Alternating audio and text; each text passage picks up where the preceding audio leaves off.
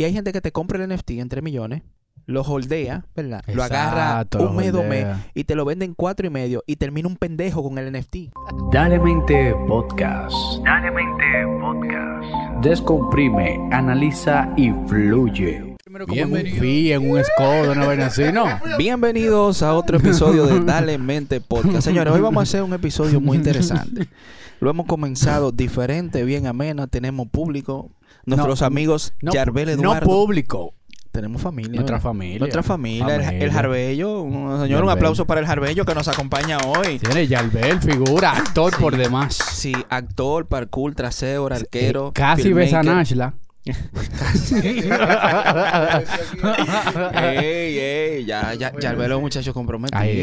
no, no, no, no. Sí. Pero me, picante, me, me picante. llam- me llam- me llamó la me llamó curiosidad cómo que Yalbel arrancó a montarse en una Land Cruiser. ¿Cómo tú, cómo tú Mira, ese salto? así mismo le dice la gente a él cuando lo ve en la calle, mi hijo, esa es la guagua de tu casa, ¿verdad que? Exacto. Esa es la de tu papá. Porque ¿cómo? No, Esa es la guagua de tu es que casa. mira, a ti te tocaba un Skoda, un Fiat, un Fiat Punto Sí. o un Chevrolet Spark, pero no di que Land Cruiser así tan alto. Sí, mi bro. Wow. ¿Entiendes? La gente lo para. Don, eh, ese, eh, venga acá, mijo. Mijo, venga acá. Eh, esa es la ¿En guagua de tu casa. ¿En cuánto compró tu papá esa guagua? Sí, ¿en cuánto contó? La vende, la vende. La vende, sí. No, así- pero que así ah, pero mismo es. siempre bueno está montado. Claro, ese muchacho. Entonces, tú entiendes, ya como él es un proud owner, lamentablemente, tú el que tiene una Land Cruiser muchas veces es enfermo con la Land Cruiser. Es o sea, cierto. la Land Cruiser es un vehículo de culto. De culto. No es como cualquier otro vehículo. Incluso, si tú te fijas, por ejemplo, en las grandes eh, cinematografías, la Claro. serie y demás, eso es como un must-have. Él vio a Michael Jordan montado en una Land Cruiser y le tiró un capture ese video, imprimió eso y lo tiene pegado en su casa. Supercarro, esta es la que quiero. Sí, sí, él, él es así, ese muchacho es sencillo. Sí, sí, sí, sí. sí. Claro, de patrones, un vehículo de patrones. Es que, él- es que él se mantiene en esa línea. Sí, y fue a Colombia y estaba contando toda la Land Cruiser que le había encontrado. Señores, para los que nos escuchan por primera vez, a, a mí nunca me va a salir eso, ¿verdad? ¿Eh? Nunca me va a salir bien eso. Eso te sale bien. Para los que nos escuchan por primera vez, esto es un podcast en el que le hemos añadido a nuestras conversaciones sobre personajes, fenómenos y situaciones interesantes un JB y familia. Señores, hoy estamos degustando un JB. JB, señores, es como el cutizar de que nos bebimos hace como 7, 8 episodios. El Sí. JB, ¿cómo fue que, Yalbel, cómo fue que dijo que, lo, que lo- los creo que- patrones... Sí, yo creo que uno de nuestros invitados puede definir mejor lo que es el JB. ¿Verdad? Porque este es un bebedor que tiene más culto. Entonces, Aneudi, háblame del JB, ven. Que este, que este es un podcast especial. hoy. Hola, hola a todos los radios escuchan. Bueno, JB, bueno, ese, ese es uno de los whiskies que aquí en República Dominicana, en los 90 era un, un whisky de, de rigor. El Dominican me York... que- gustó eso de rigor. era ley, era ley. Claro, era ley. El Dominican York que venía, venía con JB, o venía con Cutizar, o venía con, con un Dewars, pero este... el O sea, que para que pa tú te, esa era como la estampa. Es Si tú venías de Estados Unidos, tú tenías que traer un JB. Un JB, Ah, literal. Señores, eso es un whisky clásico. Clásico, clásico. Scotch. Me gustó eso de rigor, me gustó eso de rigor. Y es un whisky, no un whisky. ¿Verdad? Como hablamos en el episodio Vayan a ver de Jack Daniels, Daniels. episodio ¿verdad? número cuatro. Sí, la diferencia entre whisky y whisky. Eh, pero también, Aneudi, el, el JB es un whisky de movies. O sea, a Hollywood le encanta el JB. ¿Qué? Claro. ¿Es verdad? O sea, no es en una... del Jexet, del Jexet. Claro, claro que sí. Es Oh. un, un vaina clásico de película. Anda. Y hoy lo estamos degustando. Hace tiempo que quería. Tú sabes que nosotros a los podcasts siempre le ponemos los micrófonos, como tú dices, ¿verdad? Eh, los doritos. No Muchas falta. veces cervezas, pero casi siempre lo acompañamos de un traguito. Destilado. Un destilado, ¿verdad? Siempre bueno destilado. Para compartir con ustedes el tema. ¿Y cuál es el tema de hoy, mi hermano Duerge? Ramón, tú sabes que tenemos semana por grabar este podcast. Incluso un saludo a Josué, que toda la semana me escribe, "Ay, ¿cuándo el próximo podcast? El próximo podcast?" Saludos, Josué. y yo entiendo, señores, que como dice el intro de la canción de la, de la serie del patrón del mal, el que no conoce su historia está condenado a repetirla. Está Sí. pasando actualmente una burbuja económica, una burbuja tecnológica que se parece mucho a una burbuja que sucedió hace 22 años. ¿Cómo? Y es la burbuja del punto com. La burbuja del punto Y com. yo te decía, Ramón, Ramón, pero es que esta burbuja se parece demasiado a lo que estamos viviendo ahora con el metaverso, los NFT, la criptomoneda. Y yo entiendo que se hace necesario, se hace menester abordar esta burbuja. Ok, entonces tú estás diciendo que el tema de la criptomoneda y todo esto que está pasando es una la burbuja que se parece al lío de los 2000. Igual. Que- Mira, para que ustedes se interesen en de este tema. quedaron quebradas, que muchísima gente perdió dinero. Para que ustedes se interesen en este tema, iniciando, vamos a hacer una comparación breve. Ahora mismo todo el mundo quiere invertir en criptomoneda. ¿Qué si Luna? ¿Qué si Terra? ¿Y ¿Qué por qué tú dijiste ese nombre primero? Hay, Mm. hay- algo interesante ahí. Me gustó, me gané 100 dólares. Por cierto, eh, cuando tú ves Luna, todo el mundo quiere invertir en la criptomoneda. Que si el Bitcoin, que si subió a 67, que si está en 42. Entonces, esta expectativa y esta especulación sobre la criptomoneda Señora, hay que invitar a Neudi más aquí. Mira, Mm, me no sirve, me gusta, no me gusta sirve esa- esa. Entonces, esta, esta volatilidad, esta especulación sobre la criptomoneda, que si un NFT cuesta un millón, eso mismo pasó hace 22 años y le decía Ramón, tenemos que hablarlo. Tenemos que, exacto, traer un poquito de la historia, compartirla con ustedes, ver cuáles son las similitudes, ¿verdad? Claro.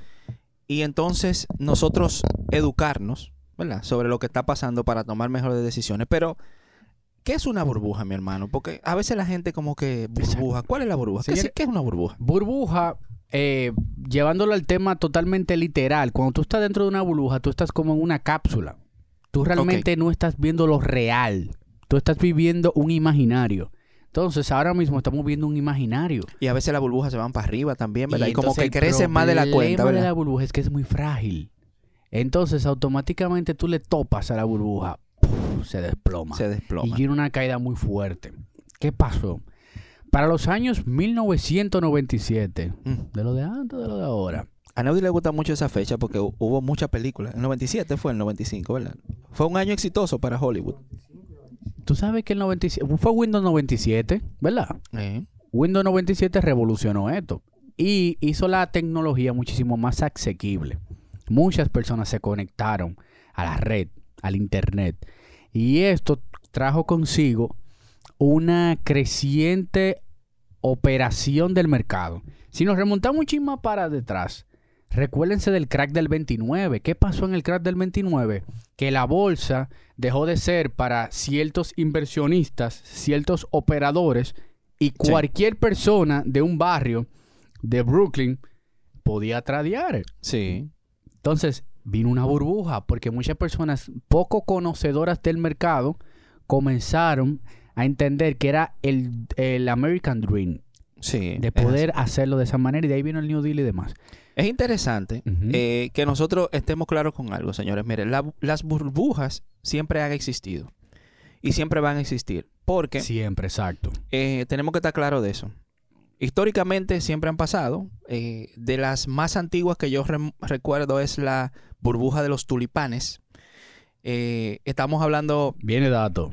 estamos hablando en digamos que los 1600, 1700, Eh, ¿verdad? eh, eh, es el problema Ramón. ¿De Exacto. dato? Había, había en la zona báltica eh, de los Balcanes, eh, Turquía y toda esa zona, ¿verdad? Se armó una chelcha con los tulipanes, ¿verdad? Tulipanes es una clase de flor. Ah, ya sé por dónde tú vas. Ese fue el primer Ponzi Scheme Sí, o exacto. burbuja que se armó, ¿verdad? Todo el mundo, los tulipanes, que los tulipanes valen tanto, que los tulipanes valen Hoy tanto valen lo 100, otro, mañana, valen valen lo otro. 200, 300, 400. Exacto. Entonces, el tema de las burbujas, y, y con esto quiero decir que eh, casi siempre dentro de las burbujas hay cosas que son positivas, ¿verdad?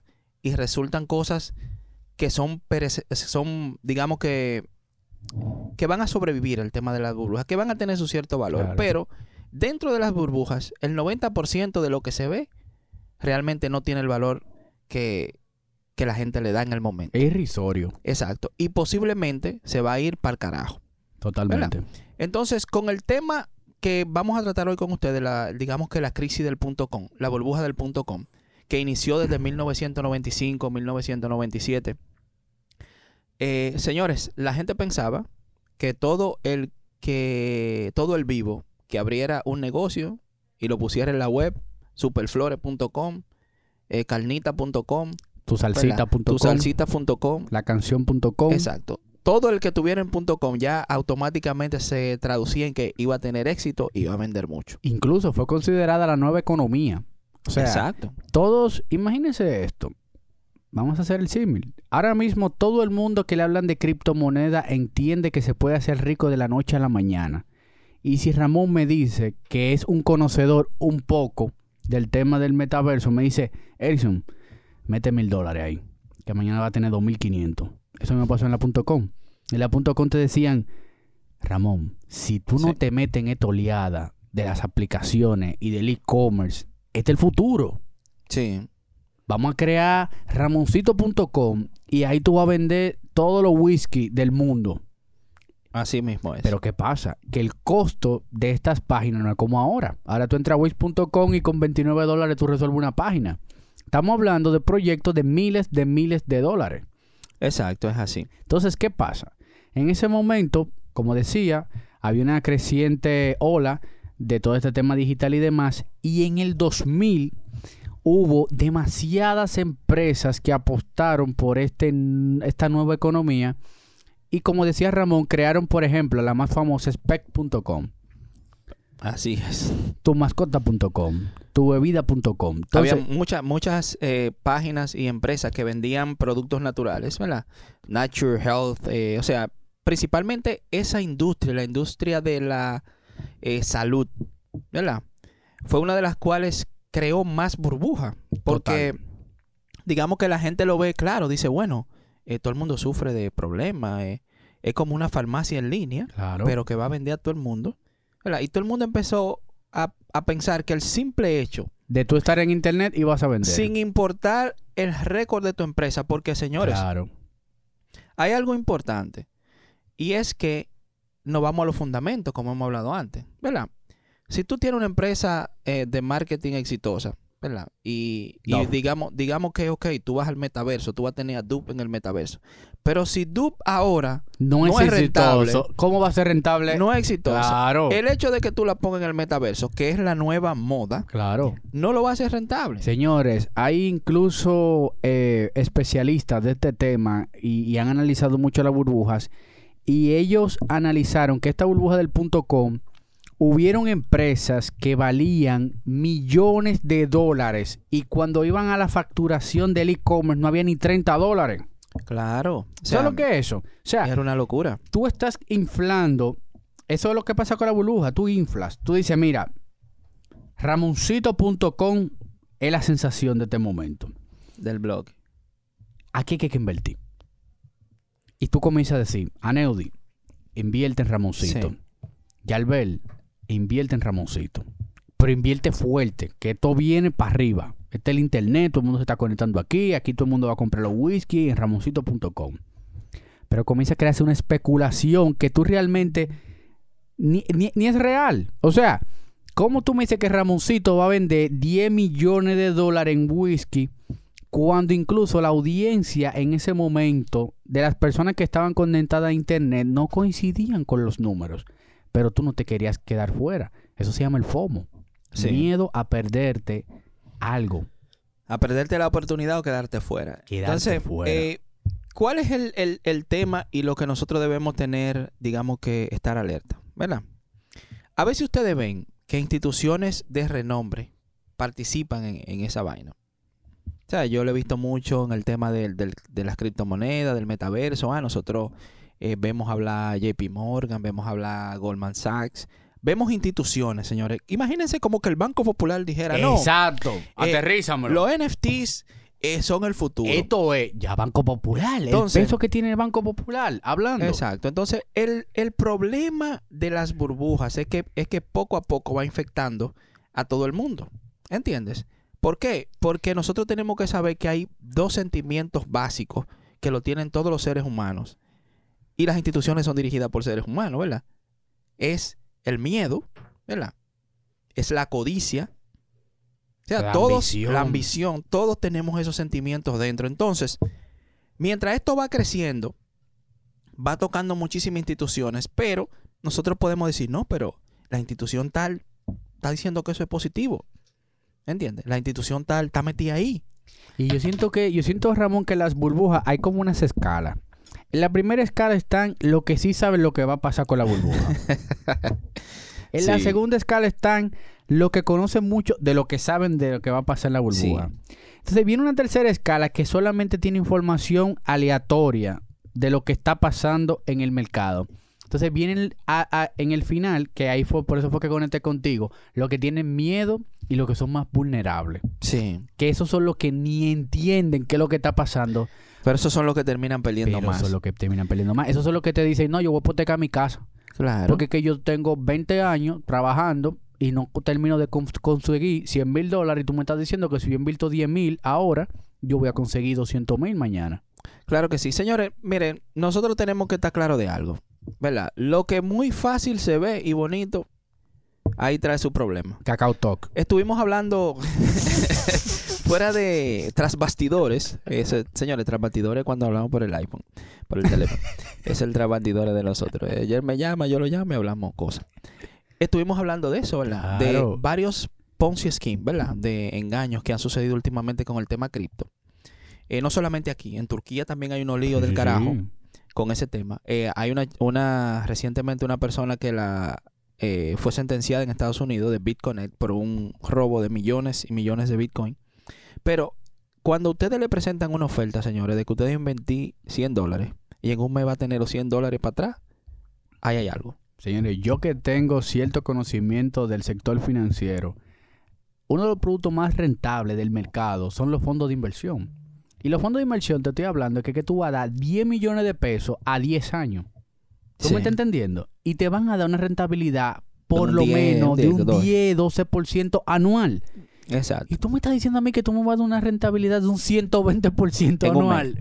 Dime. Entiendo. Entonces, hay que darse un trago. Eso merece un trago, señores. Vamos a brindar otro traguito de cutizar. Tú ves, Albert, yo sabía que tú tenías que venir hoy. Tipo bien, tú ves, nos motiva y nos mantiene en tono. chévere.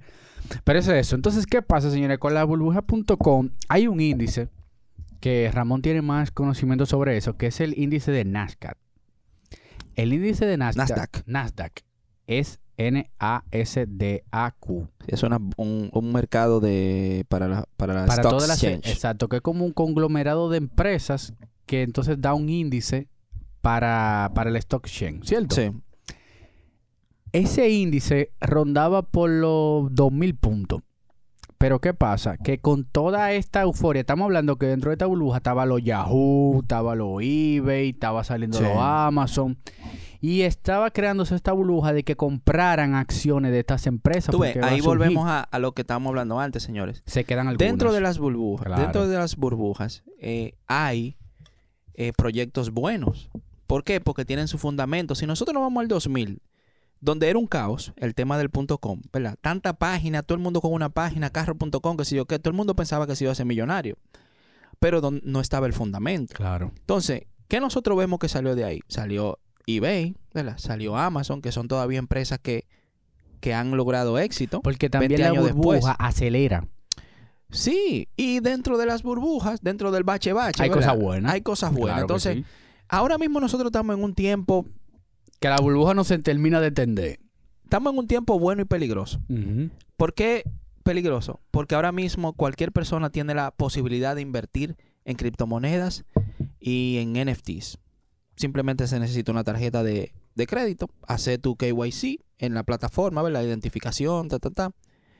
Y aunque eso parece una gran oportunidad, mierda, yo mismo puedo hacer trading ya, chulo. También es un gran peligro, porque la mayoría de las personas no está preparada para hacer ese tipo de inversiones, ¿verdad? La mayoría de las personas sigue una cuenta que te orienta, invierte aquí, invierte allá. O sea, yo he visto mucha gente, eh, digamos que Diciendo simplemente predicciones diciendo predicciones de que ah, invierte en tal cosa, No, invierte en tal no, cosa. No, no, no, no. Y hay algo que hay que tener claro, señores. Ninguna inversión ahora mismo en cripto o en NFT es garantizada. ¿Tú entiendes? Eso no dice que es seguro. Nada es seguro. Inclusive, las personas con más experiencia en trading, sea de cripto o del stock market, te dicen que esto no es seguro, señores. No es seguro. Nada es seguro y mucho menos en cripto, que es un tema tan volátil y tan variable. Entonces, es importante que usted esté alerta a esos temas y dentro del ecosistema cripto, eh, usted trate de entender o aprender, ok, si esto es una burbuja, dentro de esta burbuja, ¿qué puede, digamos que, sobrevivir cuando esta vaina explote? Porque va a explotar. va, a- explotar. Y eso fue lo que pasó en esta burbuja del punto com. Estamos hablando que la burbuja inició, creo que por mediados de marzo 2000. Después que pasó la Navidad del 99, en el 2000, marzo, comenzó a subir y llegó hasta el punto de 5000. O sea, se triplicó el índice del Nasdaq. Entonces, ¿qué pasa? Es co- o como lo hizo una burbuja, comienzas a especular sobre el, sobre el valor hasta que es, es irrisorio. O sea, sí. tú dices, mira, un dorito cuesta 20 pesos. Ok, todo el mundo lo entiende. Después cuesta 50, después cuesta 100. Pero ¿qué pasa? Que mientras más voy comprando, más personas se van metiendo y llega un punto en que el dorito cuesta 700. Entonces es irreal. Hasta que Sí. llegue un punto, exacto. Entonces llega un punto que tú dices, pero es que 700 no puede valer. Entonces la caída es muy fuerte. Estamos hablando que el Nasdaq pasó de 5000 en dos años a 1114. Entonces tuvo una O sea, caída de un es- 78%. exorbitante. Entonces, algo importante que pasó en el 2000, en el punto com, ¿verdad? Cuando nosotros vemos, digamos que las instituciones financieras. Yo escribí algo recientemente y es que, señores, todo el mundo Ey, siempre anda, Tú escribes bueno y habla bueno también. siempre, o sea, la gente siempre anda atrás de su cuarto. Ey, júntense más con Ramón Ollero. No, esa gente no, no, no se deben, no se desvincula. Todo tiene un porqué. Sí. Eh, señores, las instituciones financieras, los gurús, señores, todo el mundo anda atrás de su cuarto. Como, Eso es verdad. Todo el mundo tiene un interés. ¿Entiendes? Todo el mundo tiene un interés, como el de la Plaza de la Bandera. Ah, eh, podemos borrar eso. Eh, no, ustedes saben que sí. Todo el mundo anda detrás de lo suyo. Claro. Hay que ser honesto. No podemos tener de que dos caras, de que todo el mundo anda detrás de lo suyo. Entonces, ¿qué pasó en el punto com? O sea, eh, Venture Capital, ¿verdad? Fondo de inversiones con mucho cuarto. Estaban buscando cualquier tipo de negocio, mi El- hermano. El famoso capital de riesgo. Exacto. O sea, o no, fondo de inversiones, ¿verdad? Imagínate que tú y yo somos millonarios y tenemos pilas de amigos millonarios Sí. y tenemos mil millones. Entonces, en, el- en la fiebre del punto com, nosotros andamos buscando empresitas ahí que vendieran eh, chicle, bolón, paleta. Señores, tenemos que llevarlo a público. Chi- Vamos a llevarlo, chicle.com. sí, chicle.com, vamos a llevarlo al stock market. Eh, eh, y vamos a ayudarlo. ¿Qué es lo que le falta a esto? Eh, regístrense, saquen el permiso. Entonces, el, el, el, el, el, el que van a invertir le dice, no, pero es que la empresa no está, no está ready todavía. Dale, No importa, dale, dale, vamos, vamos arriba, Sube, que sube, eso va a ser exitoso. Claro que sí. Tú lo que necesitas es vender mucho com, chicle. Claro. Tú lo que necesitas es vender mucho chicle. Tú vendes millones de chicles en el país y toda la vaina. Bien. Entonces, ¿qué pasa, señores? Toda la gente, esos venture capital que Es que eso hicieron eso, vapor no funciona. no, y ellos andaban detrás de su cuarto. Claro. ¿Entiendes? Los que perdieron dinero en la fiebre del punto com fueron los pendejos Claro. y los dueños de la empresa. ¿Tú sabes por qué? Porque ellos venían con su fondo de inversión. ¿Verdad? Vamos a suponer, vamos a poner algo más palpable. Eh, ¿Qué sé yo? Es un, un restaurante de aquí, Ujú, eh, ujú. local. Eh, mira, tú lo que necesitas vender, en vez de 10 pizzas diario, Vende 100 50.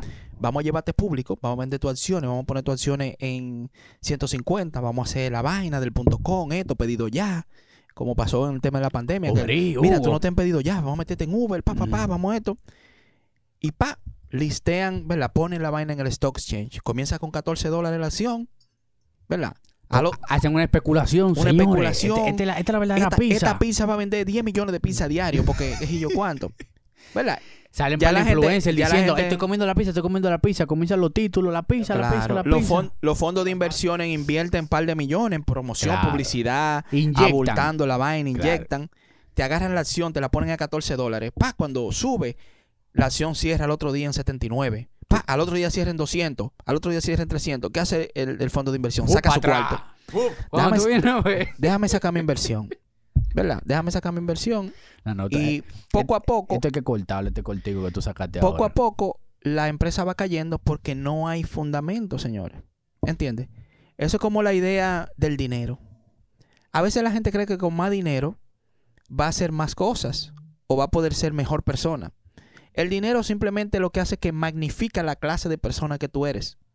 ¿Ya Alberto escuchaste eso? Si tú tienes un negocio, por ejemplo, En el caso tuyo, que tú tienes una, una agencia de marketing digital, si tu equipo no es bueno y yo vengo e invierto 100 millones en tu negocio, No, no hace nada. eh, tú vas a tener posiblemente un local más grande, vas a posiblemente tener más gente, Va Puedo salir- posiblemente a tener en eh, las últimas Mac Claro. M1, ¿verdad? Equipo nuevo. Puedo invertir en relaciones públicas, Pero revistas, a los cuatro meses se va a ver el resultado de tu equipo de trabajo de que no es creativo. ¿Entiendes? Es Y que lo que hacen es diseño Charlie. Escúchenme la palabra, pero Sí, sí, ustedes sí. saben. ujú. ¿Entiendes? Entonces, el dinero lo que hace que magnifica lo que tú eres. Y es lo que ha pasado Si tú no estás preparado para crecer, si tú no estás preparado para ser exitoso, más cuarto no es el problema. ¿Entiendes?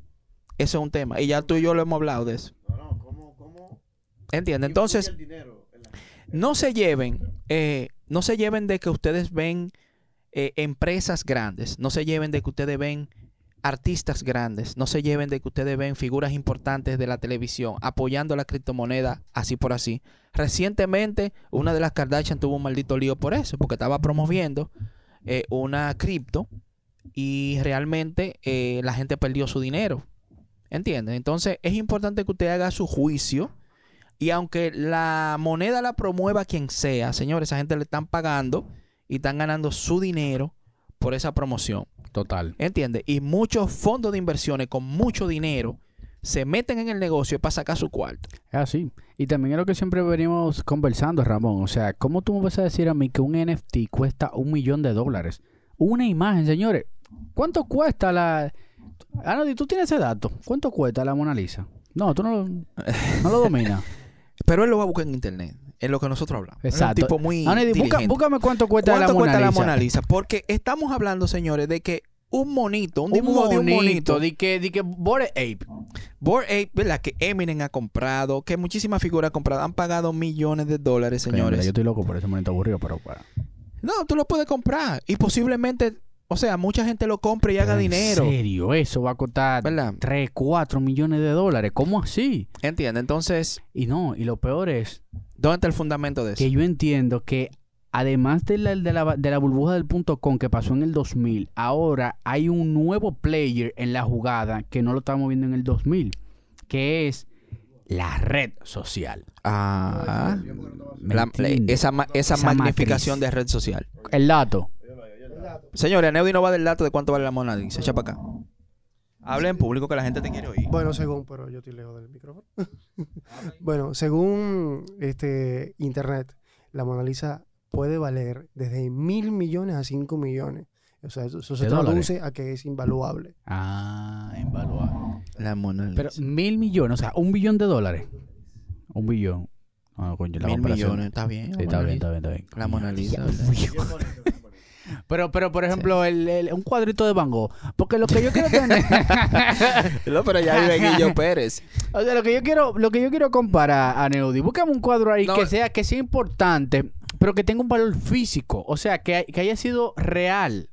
¿Me entiendes? Mira, Para tú poder tener un estimado real de cuánto vale un NFT. Porque, ¿cómo tú vas a decidir que 3 millones de dólares mira un NFT? el valor, el valor de las cosas se la da a la gente. Sí, claro. ¿Entiendes? Pero, o sea, yo entiendo que, señores, dentro del mercado de los NFTs, ¿verdad? Y esta nueva tendencia, que es, hay un su burbuja, hay muchas cosas interesantes.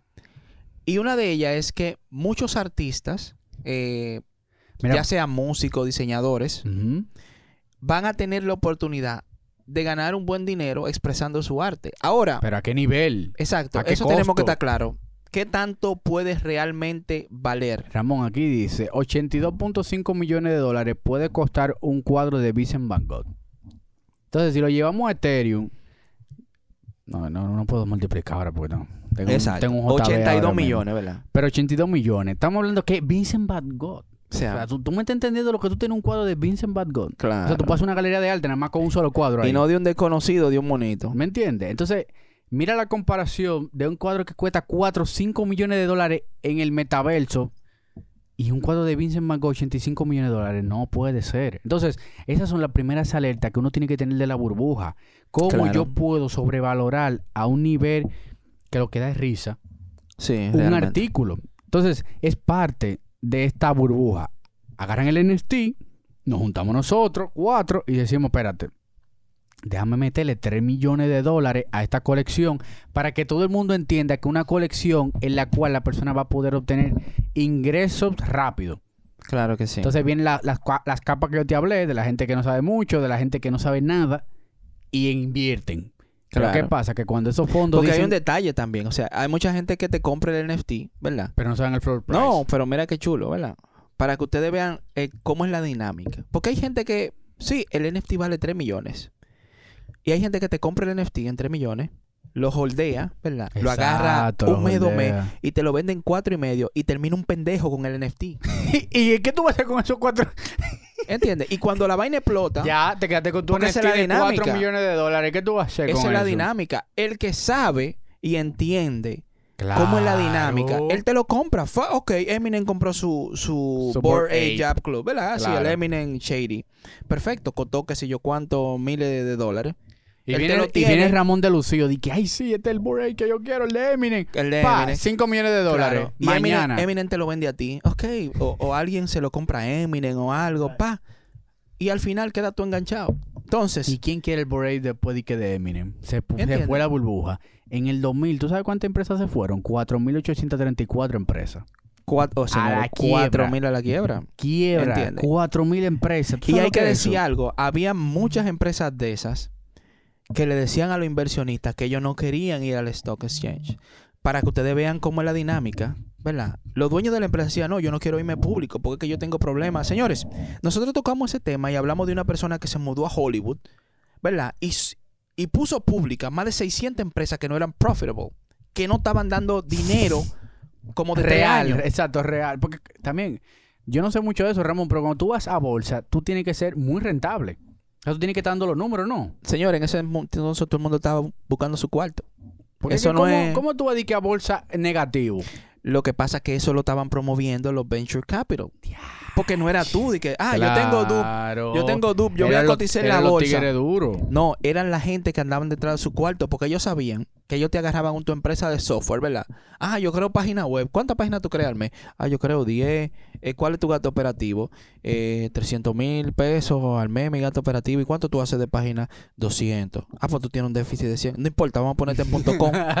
yo voy a invertir en tu empresa eh, 100 millones. Pa, y vamos a resolver eso, vamos a contratar a par de gente, ta, ta, ta, y, y- y eso va a funcionar y tú vas a en ser dos exitoso. semanas ya tú vas a ser exitoso. Y, y vamos a publicar tu compañía que se va a llamar Éxito Página Web y la vamos a publicar y las acciones van a valer 15 dólares cada una. ¡Pam! Éxito Página Web va a ser exitosa. Publicaste a 15. Al otro día están las acciones a 100 porque la gente estaba loca también. Claro. Sí, la gente estaba La loca. gente estaba loca Hay, también. hay un detalle ahí, estaba loca la gente. Todo el mundo, Claro. todo el mundo. Pero es lo mismo No, que y- está pasando no, y- ahora. Y, Yerbel, que tú tenías una computadora y tú mismo podías tradear. O sea, tú decías, tú, eh, eh, está subiendo, déjame comprar, pa, compro. En dos semanas sigue subiendo. Eh, Yerbel llama a su hermano, hey, bro, Claro, es aquí". lo Fu, mismo. fu, fu, fu. Cuando tú vienes a ver, crece la vaina. Página web. el tema de las emociones, Cuando, ¿verdad? cuando página web exitosa.com tiraba su, su estado de, de resultados, menos 2 millones. Exacto. Y, eso, y esos resultados se veían tres meses después. ¿Por qué? Porque, claro, el fondo de inversiones te inyecta 100 millones. Tú aparentemente eres una empresa grande, tienes tu local, esto tu vaina, esto y que lo otro. Ellos publican las acciones a 15, después la venden a 75, sacan su cuarto.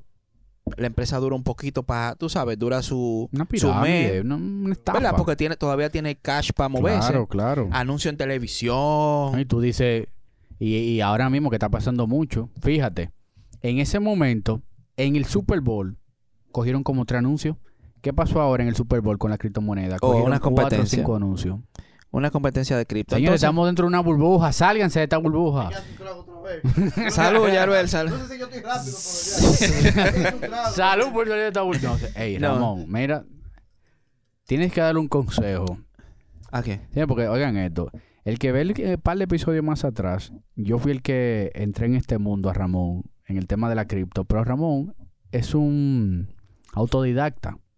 Y él no se quedó ahí. Y él le dio para allá duro esa vaina. Y el tipo Sí. está full en esto. Si ustedes se acuerdan, si ustedes no han visto el episodio que nosotros hicimos de los NFTs, eh, yo les recomiendo que vayan un poquito para atrás y vean eso.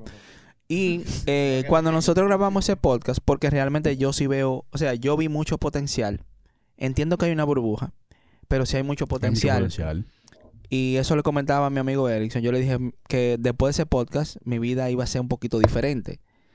Y es que por... Porque Ramón es sigiloso. Él, él te escucha y él decía, hey, pero espérate, esto que este tigre está hablando del NFT como que está raro y, y puede ser que funcione. Y él comenzó y se fue para su casa y un día lo llamé y él, no, que ahora estoy viendo Terra, estoy viendo... Y yo, oh. Y después lo llamo para el Y después como lo llamo dos semanas Eh. después y me manda proyecciones de moneda y yo, ya, el tipo está involucrado. Sí, eh, lo que pasa es que el background mío es informático. Sí, entonces sí, yo tengo ese backbone ahí. Y tú sabes algo interesante, Ramón. Y para que ustedes se hagan una situación. Mira, si este podcast tú lo estás escuchando en el 2024, 2025, estamos en el 2022, ve- eh, 1 de marzo, ¿verdad? 1 de marzo. de marzo. Está pasando una guerra ahora mismo. Una ligera guerra, Ucrania, Rusia.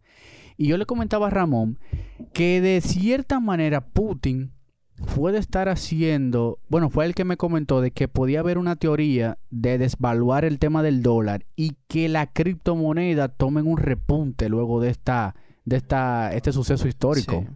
Sí, pero eso, eso es un tema para el otro, para Eso el otro, poco- para el otro tenemos, tenemos podcast. compromisos. Tenemos compromisos. Pero. Un eh, último consejo, Ramón, de la burbuja actual. eh, no, señores, yo creo que lo más importante eh, es lo siguiente. Nosotros vivimos la burbuja del punto .com. Ya hemos hablado de eso. Vivimos la burbuja del housing en Estados Unidos del 2008. Donde instituciones financieras certificadas decían que era todo seguro, era todo safe. Entonces, lo importante es que nosotros pensemos realmente si, si el valor que tienen las cosas Es es, el real, real valor. Esto es como, imagínense que nosotros nos vayan vendiendo ahora eh, una, un automóvil, ¿verdad? Un Una Land Toyota. Cruiser. Imagínense que lo, un- vamos a poner un Land Cruiser para que ya el ver se sienta bien. Imagínense una Land Cruiser. Que, la, la- que Toyota decida que nada más va a hacer 5 Land Cruiser al año. ¿Verdad? Y que la Land Cruiser pasen de costar, vamos a poner... Dos de- millones. ¿verdad? De 50 mil dólares pasen a costar 100 mil solamente porque Toyota nada más es menos. Pero antes costaban 50. Entonces, hay dos, hay una vaina ¿Será sostenible esto en el tiempo? y hay una cosa importante, señores. Valor, valor y precio. El valor y el precio no es lo mismo. ¿Verdad? El valor y el precio no es lo mismo. Hay que ver realmente cuál es, el, valor. ¿Por qué la Land Cruiser vale 100 mil dólares? Es porque hace 20 mil cosas más de las que hace un vehículo de 50. Entonces, igual en las cripto, vamos a ver un poquito más. ¿Por qué esa cripto vale ese precio? ¿Por qué? Yo creo que ahí está la respuesta. Nosotros tenemos que preguntarnos el por qué. Como decía la Piconsciente, ¿Verdad? ¿por qué? ¿Por qué? ¿Por qué? Señores, le dejamos muchas eh, cuestionantes. Entiendo que es un tema para analizar. Como decía el patrón del mal, tenemos que repetir, eh, ver la historia hacia, hacia detrás para no volver a repetirla. Y Así yo es. entiendo que luego de este JB, este análisis de la burbuja.com, lo único que ustedes tienen que hacer es sentarse hoy mismo, analizar todas esas transacciones de cacao talk que ustedes Claro. hicieron y ver si realmente este metaverso Sí. A veces cuando uno se declara culpable también como que la gente conecta Entiendo con que eso. sí. Pero ustedes lo que tienen que hacer con todo este tema es investigar, indagar, in- introducirse un poquito más en esta materia. Y cuando tengan todo eso en la mesa, sentarse a analizarlo y darle, Darle mente. Señores, nos vemos en el próximo episodio de Dale Mente. Síganos en las redes sociales. Instagram. Este es un nuevo outro. Este es un nuevo outro modificando a mi amigo Erickson Duverge que se le olvida pedir los likes y los comentarios. Si quieren, señores, si ustedes tienen un tema que quieren que nosotros hablemos en el futuro, ustedes lo escriben. A veces nosotros le hacemos caso, a veces no. Pero así es que somos nosotros. Ya ustedes saben. Dale mente. Mente.